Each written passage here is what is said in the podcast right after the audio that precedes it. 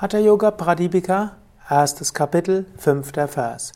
Shri Adinata Matsyendra Shavarananda Bhairava Chaurangi Mina Goraksha Virupaksha Bileshayaha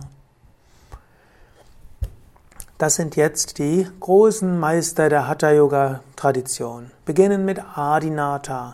Adinata, der ursprüngliche Meister, Shiva. Matsyendra, ein ganz besonders großer Meister, bei dem ich das letzte Mal gesprochen habe. Du kannst dir, wenn, wann immer du Hatha Yoga übst, vorstellen, dass der Segen all dieser Meister mit dir ist. Du kannst zu Beginn der Praxis dir vorstellen, Shiva selbst segne dich. Du kannst dir bewusst sein, du bist umgeben von Lichtwesen und diese segnen dich. Und du kannst dir besonders Swami Shivananda vorstellen oder deinen persönlichen Meister und dir vorstellen, ja, diese Meister segnen dich. Adinata ist der erste Meister, der ursprüngliche Adi, ursprünglich, Nata, Meister.